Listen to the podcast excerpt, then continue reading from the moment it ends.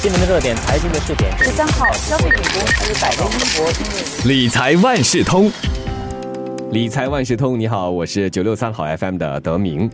对于孩子们来说啊，过年过节最期待的就是拿着压岁钱，也就是红包了。但是过完年手里大量的这红包钱该怎么用，那就是比较伤脑筋的问题了。其实我们在欢度佳节之际啊，父母亲也可以通过红包向孩子灌输从小存钱理财的好习惯，让他们终身受用。那么今天的节目《理财万事通》，我们就邀请华为媒体集团新闻中心财经新闻高级记者陈子云和大。家聊聊，我们说到这个理财投资，说难不难，说容易其实也不容易。就连像我们这样的成年人，也常常做出一些错误的判断和决定。那父母长辈在教小朋友理财的时候，他们可以怎么入手呢？那随着社会日益富裕。家长其实有很大的能力，可以给孩子最好的东西，造成一些孩子可能对金钱的概念不是很清楚。那红包钱呢，可能看起来是很小数目，但加起来可能是一笔很客观的数目，可以是三位数，甚至是四位数的哦。对对对，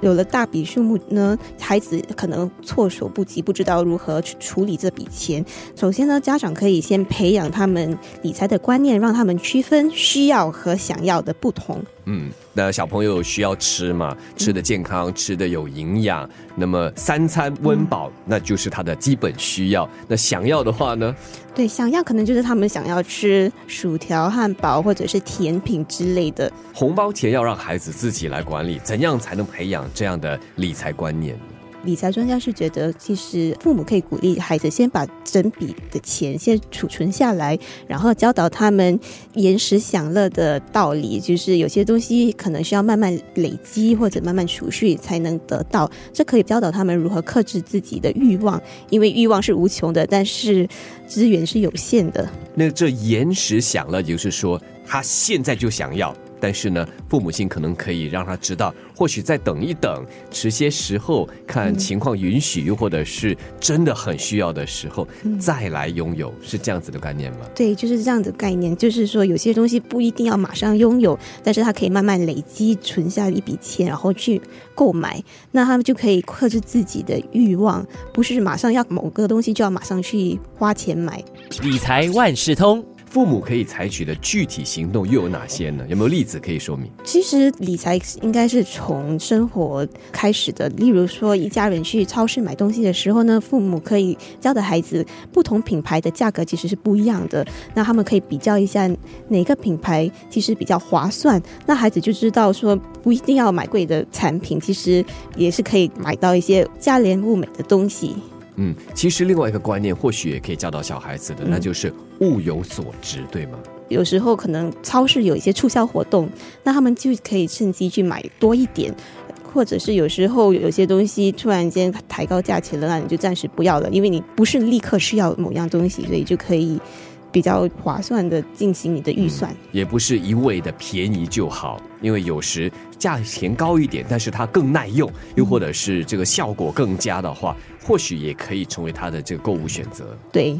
那么把红包钱分成几个部分来管理、来使用比较理想呢？是有些什么专家的说法吗？嗯，专家的说法是可能可以分成六成是作为储蓄，三成作为花费，一成作为施舍，就是教导小孩子要分享，可能可以去做慈善啊，或者是帮助其他的小朋友。可以同时教导他们理财，也灌输他们一些做人的道理。嗯，这也是一生受用的，就好像出来打工的成年人、年轻的这个社会新人类啊，也有这样的说法：三分之一用在储蓄，三分之一用在未来的投资，比方说买这个保险，另外剩下的三分之一就用来个人的每月消费。对，这样子的一个观念。对我之前访的一名受访者，他有三名孩子，介于七岁到十三岁。在零用钱方面，他也是有一个特别的一个概念，就是他每两个星期就会给孩子一次零用钱，让孩子自己去规划他们的交通，还有他的饮食开销。那接下来呢，他可能会把它改换为一个月给零用钱一次，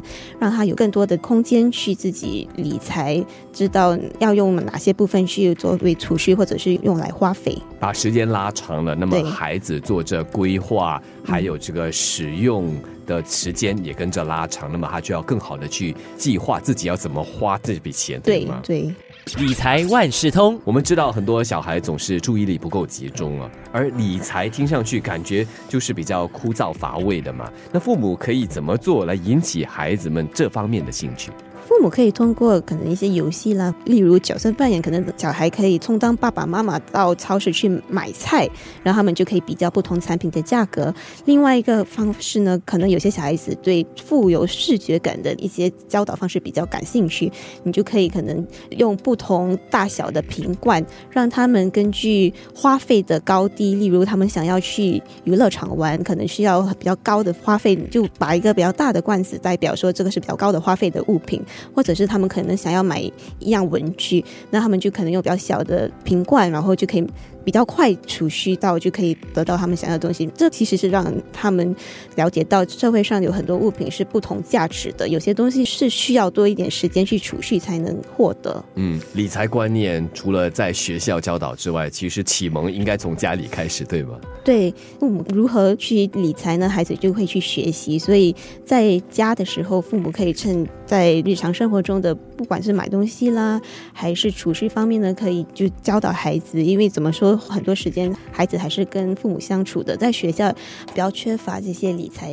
教育，所以父母呢还是孩子最大的理财启蒙老师。是的，所以除了通过这个理论上的传授，又或者是通过活动让他们亲自学习之外，父母亲怎么花钱，呃的，或者是他们平时所倡导的这理财观念呢，孩子都看在眼里的，对吗？对对，可能教导他们一些银行的基本层面啊，例如你你要提现的时候，就带孩子去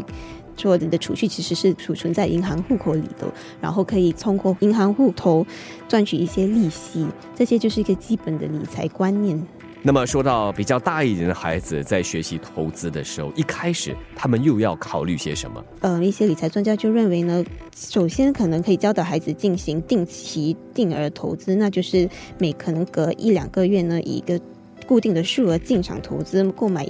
一些不同多元化的投资组合，例如单位信托、股票啦，还是债券，这就可以减低风险，不需要揣测进场时间。特别是有时候可能市场是熊市，然后可能那个时候进场的话，可能就比风险比较高。父母可以以建立一个高等学府的资金为目标，建立一个比较多元化的投资组合，例如包括了股票、单位信托和债券。当你在进行这些投资的时候，也可以教导孩子区分这些不同投资的风险和回报。那然后长大之后呢，可以再进一步讲解当时为什么你会做出某个决定，为什么会投资某个公司，进一步的教导他关于理财还有财经方面的一些信息。今天的理财万事通，我们通过小朋友拿红包得到的红包钱开始说起。那么父母亲可以如何从中教育孩子一些理财的观念？理财万事通每期提供你最需要知道的理财与财经知识。如果你想了解更多，可以到早报的 SG 搜索“联合早报财经专栏理财简囊”。我是九六三好 FM 的德明，我们下期再见。